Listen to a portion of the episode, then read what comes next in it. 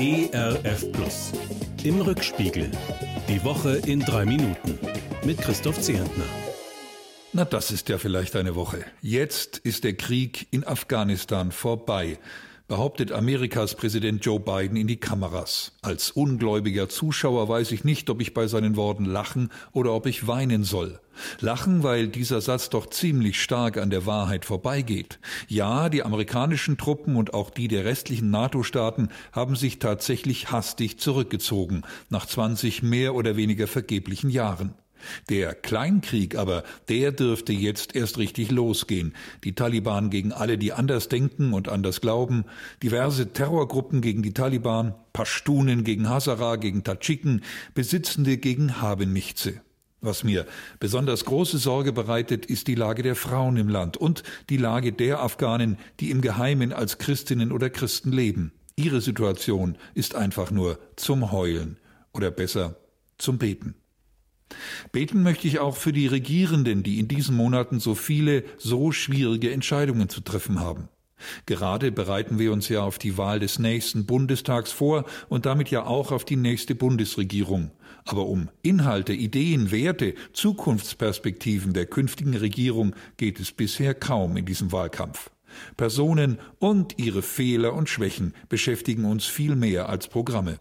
Erstaunlich finde ich die bisherigen Umfragen. Bis vor ein paar Tagen galt, rund ein Fünftel aller Befragten neigt zu schwarz, ein Fünftel zu rot, ein Fünftel zu grün. Jetzt scheint der rote Spitzenkandidat zu punkten und die SPD zu ungeahnten Höhen zu führen. Ob das sogenannte Zukunftsteam der Union daran etwas ändern wird? Entscheidend sind nicht Umfragen, sondern konkrete Wählerstimmen. Ich bin sehr gespannt auf die Ergebnisse, die wir am Abend des 26. September erfahren werden. Mein Friseur erklärte mir dazu heute Morgen lachend, nach dem 26. September wird Rasieren sehr viel teurer werden, wegen der vielen sehr langen Gesichter. Spaß beiseite. Damit ich selbst noch gute Argumente entdecke und herausbekomme, welche der zur Wahl stehenden Parteien am ehesten Positionen vertreten, die meinen entsprechen, werde ich auch vor dieser Wahl wieder den Wahlomat zu Rate ziehen.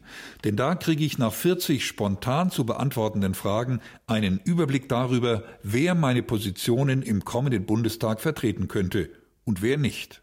Wie gut, dass der Wahlomat seit ein paar Tagen online ist. Ob die Eisenbahner am Wahltag immer noch streiken und den Bahnverkehr lahmlegen?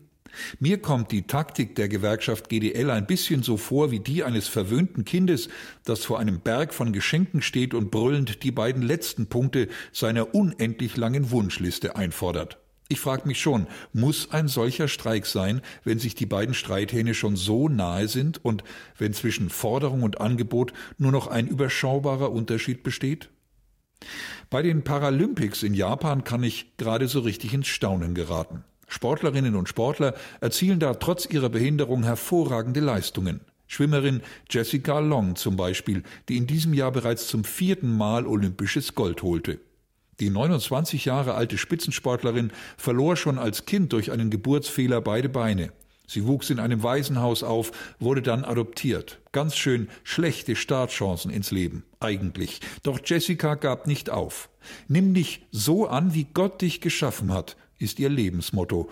Uns allen empfiehlt sie, liebe jeden Teil von dir, mit allen Fehlern und Schwächen. Beeindruckend, finde ich. Ein Wochenende mit einem Stück solch gesunder Liebe und Dankbarkeit, versöhnt mit mancherlei Fehlern und Einschränkungen, dazu viel Sonne und Erholung, das wünsche ich Ihnen und mir, Ihr Christoph Zehentner. Im Rückspiegel, auch in der Audiothek oder als Podcast auf erfplus.de. ERF Plus. Gutes im Radio.